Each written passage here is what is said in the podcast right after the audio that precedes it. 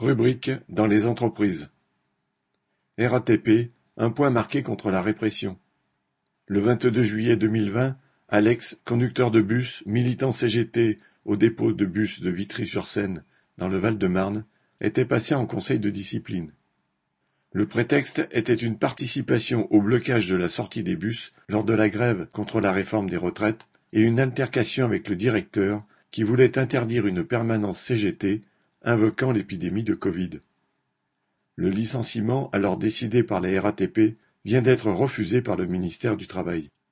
Alex étant élu au CSE, la procédure était d'abord passée devant l'inspection du travail qui avait jugé le licenciement injustifié.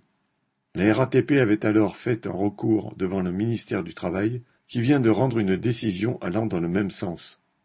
C'est dire combien le dossier disciplinaire de la direction était de façon trop évidente un simple montage servant à régler ses comptes avec les militants de la grève. D'autres travailleurs avaient d'ailleurs été sanctionnés de deux mois de mise à pied sans salaire.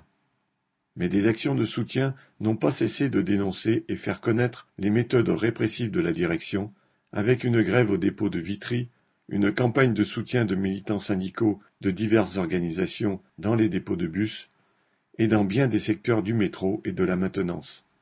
Un comité de soutien pour Alex avait aussi été créé avec notre camarade Nathalie Arthaud et diverses personnalités du monde artistique, syndical et politique. Si la RATP essayait un autre recours, ce serait du jusqu'au-boutisme répressif.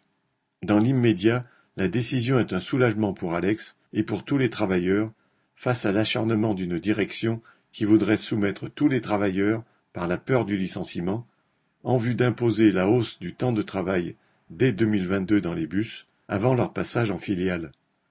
C'est un encouragement surtout à soutenir Ahmed, un autre militant CGT, sous le coup d'une décision de licenciement suite à une manipulation de la direction, le présentant comme l'auteur d'un harcèlement moral envers un chef au dépôt des Flandres.